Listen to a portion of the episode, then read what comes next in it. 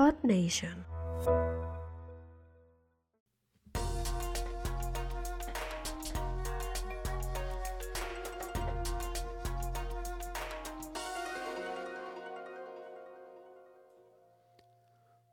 Ninja, ¿qué tal estás? Espero que muy bien. Tercer y posiblemente último episodio de esta saga de, de podcast en los que te voy contando los proyectos paralelos a mi trabajo que he ido teniendo a lo largo de mi vida y con los cuales he ido creando contenido. Pues para que me conozcas un poquito más, para que si estás en mi newsletter o si estás pensando en entrar en mi membresía, pues digas, oye, pues esta persona, pues, ¿qué ha hecho en su vida? ¿no? ¿Por qué yo le tengo que escuchar? ¿Qué le valida a Jaume Struck para contarme las cosas que me cuenta? Pues bueno, pues aquí te lo cuento. Decir que me estoy dejando fuera muchos proyectos y me estoy centrando en los más relevantes. Es que de no ser así, tendría para, para un mes de podcast diarios contando mi vida, mis proyectos y mis movidas. Hoy te voy a contar una cosa que, que, que para mí pues, fue muy importante en mi vida y, y es cuando quise hacer un fanzine, ¿vale? Bueno, quise no, lo hice. Bueno, mejor te explico. A mí siempre me han gustado mucho los cómics, a día de hoy me siguen encantando. Creo que lo he contado alguna vez, pero yo cuando era pequeño, si me portaba mal, a mí no me castigaban sin salir.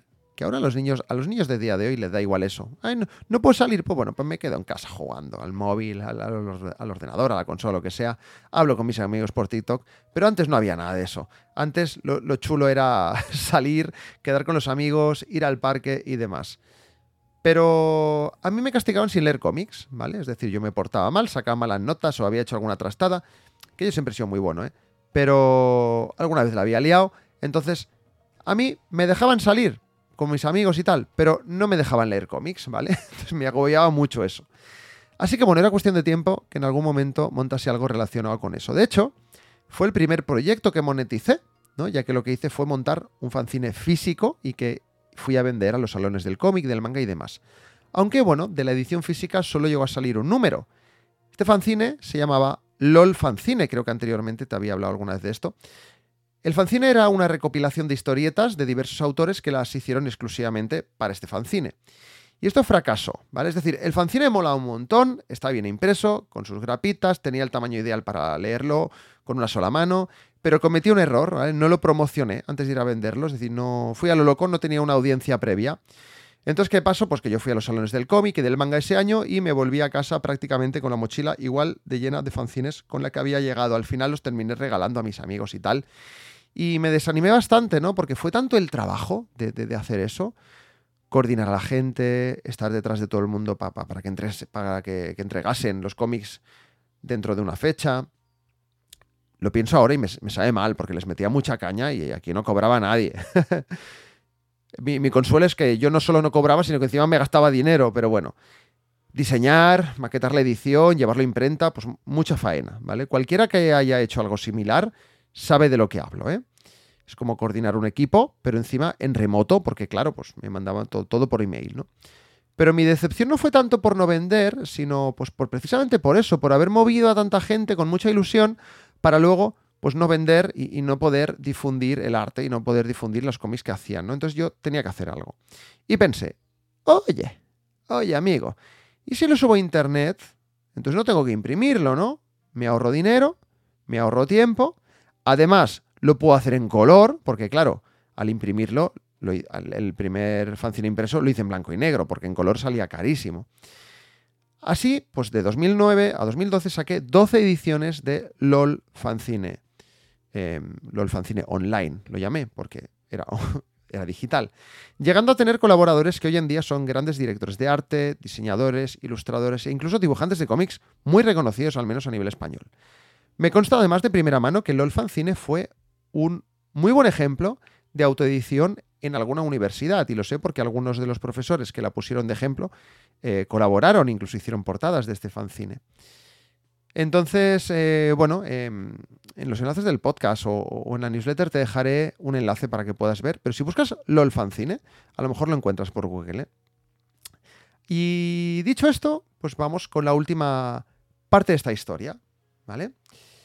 Hasta ahora, pues he hecho un extenso repaso a mis proyectos más relevantes a lo largo de mi vida. Ya te digo, me he dejado muchísimos, pero muchísimos que no he explicado pero me he quedado con los más importantes, ya sea porque se hicieron conocidos o porque tuvieron un impacto directo en mí y les, y les tengo más cariño.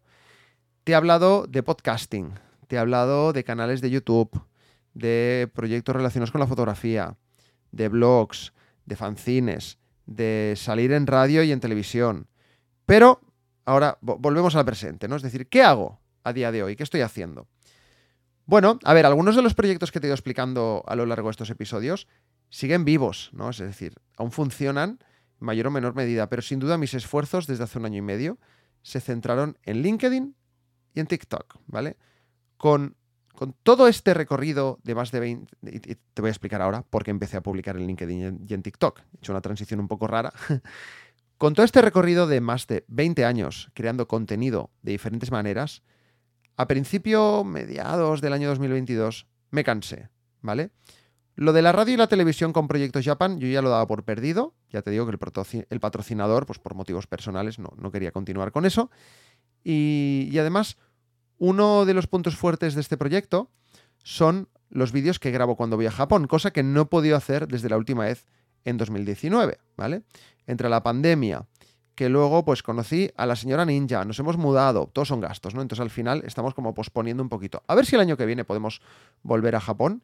Eh, podemos, puedo yo, ella ir, porque nunca ha estado, lamentablemente, pero tengo muchas ganas. Creo que me hace más ilusión ir a Japón por, ir con ella y que ella vea Japón que por ir yo. Pero bueno, lógicamente también me haría ilusión. Por otro lado, el proyecto de fotografía BCN Camera Club se había pagado demasiado y además mi trabajo no me permitía salir cada dos por tres a grabar cosas de fotografía por ahí. No, claro, no es lo mismo grabar un podcast o grabar cosas en tu casa que cosas de fotografía que, pues, que lo ideal es hacerlo fuera de casa. Entonces, bueno, yo trabajo ocho horas, me organizo y me da tiempo a todo, pero no me daría tiempo a hacer esto. Hay que ser realista, ¿vale? Pero bueno, yo quería compartir, pero quería hacerlo siendo yo mismo, ¿vale? No quería hacer cosas siendo Jauma el de las cosas de Japón o Jauma el de las fotos, que para algunas personas lo soy y está bien, ¿vale? Pero yo quería hacer algo nuevo, quería compartir contenido, quería crear contenido siendo Jauma a secas, sin filtros. De Instagram ya me había cansado, ¿vale? De las 2000, de las 2000 y pico personas que me siguen, cuando publicaba algo lo veían 50, 100, muy poco, ¿vale? En Twitter solo veía gente amargada quejándose de su vida. Pero un buen día me dio por entrar en LinkedIn. Yo entraba de vez en cuando, vale, yo estoy registrado en LinkedIn desde el 2009, pero mm, creando contenido pues desde hace menos, ¿no? Ah, yo entraba de vez en cuando, pues curioseaba cinco minutos a ver qué había publicado alguna persona. Puro aburrimiento, ¿vale? Pero bueno, debido a ese aburrimiento, sobre todo pues eso, en la pandemia y tal, y además me pilló de baja, es decir, una época en la que yo, por A o por B, yo tenía tiempo libre, ¿vale? Entonces, bueno, me dio por mirar, eh, me dio por entrar en LinkedIn, pues más, más veces de lo habitual, durante unos cuantos días y tal. Y vi que la mayoría de personas, eh, no todo el mundo, pero la mayoría de personas hablaban de cosas de su trabajo o de cosas de actualidad, pero no de cosas que les apasionasen o de cosas que hicieran fuera de sus trabajos. Y pensé, ostras, pues ¿por qué no, no? Así que empecé a postear mis pensamientos sobre creación de contenido, pues de cómo hago mis podcasts y, bueno, en general. De forma consciente empecé a, crear contenido y a generar debates sobre ciertos temas de los que la gente no solía hablar, pero que yo sé que le interesan a la gente, porque son cosas que a mí también me interesan, ¿no?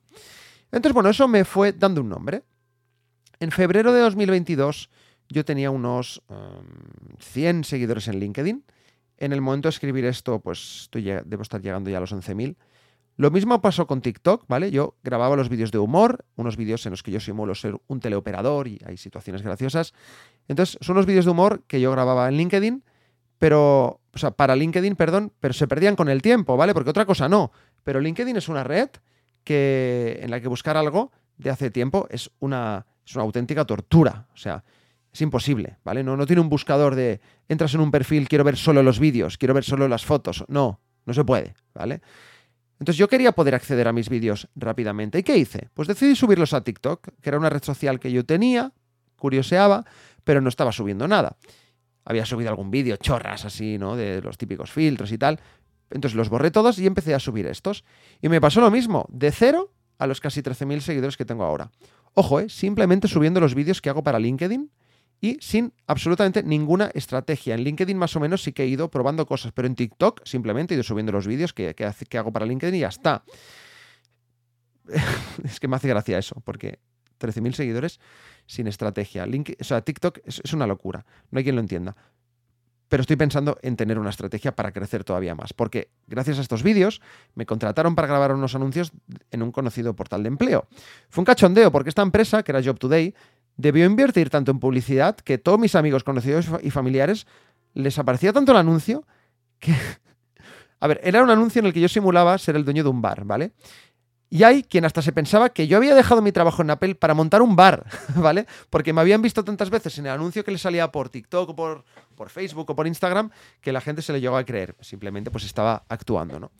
Fue muy loco. Y bueno, pues junto a todo esto llegamos a Contenido Ninja, que es el lugar en el que explico las cosas que sé y las cosas que voy aprendiendo sobre crear contenido y sobre crearse un nombre en Internet, ¿vale?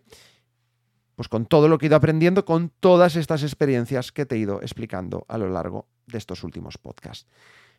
Yo, ya te digo, yo soy muy crítico y desconfío cuando alguien intenta venderme algo. Me gusta asegurarme que esa persona sabe de lo que habla. Y por eso, pues todo esto que te he contado estos días. así que nada, si has llegado hasta aquí, quiero decirte dos cosas. Lo primero, gracias, gracias por estar aquí, gracias por escucharme, gracias por leerme si estás en la newsletter. Si no estás en la newsletter, pues suscríbete contenido.ninja, www.contenido.ninja. Me gusta mucho el contenido. Tengo el .com, pero no lo uso. tengo los dos, .com y .ninja, pero me gusta más .ninja, ¿no? Es que si es contenido ninja, pues contenido.ninja. Joder, está, está guapo. En fin, me emociono yo solo con mis movidas. Que gracias por estar aquí, gracias por escucharme o leerme cada día y Em, te digo que si seguramente cuando publique esto ya haya abierto el Dojo VIP, ¿vale? Entonces entra en, la, newsletter y ahí verás un enlace en, la siguiente edición que te llegue de la newsletter o en el propio mail de bienvenida, verás cómo acceder al Dojo VIP. ¿Vale? ¿Por qué? Pues bueno, por si crees que puedo enseñarte algo junto a los más de 45 ninjas que ya están en la comunidad privada y que reciben semana a semana, sin fallo, mis lecciones en audio, pues si crees que esto es para ti, pues bienvenido o bienvenida serás en el dojo. Muchas gracias, nos escuchamos en el siguiente episodio de Contenido Ninja. Hasta luego, además va a ser muy guapo, estate atento, atenta porque va a ser una entrevista fantástica. No te digo con quién, por si al final publico otra cosa, pero quédate por aquí. Adiós.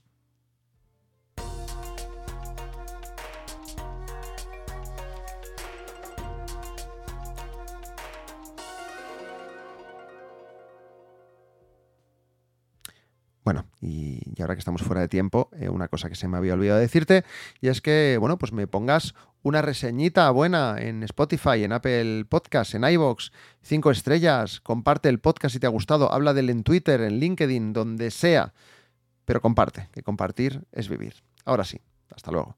Gracias.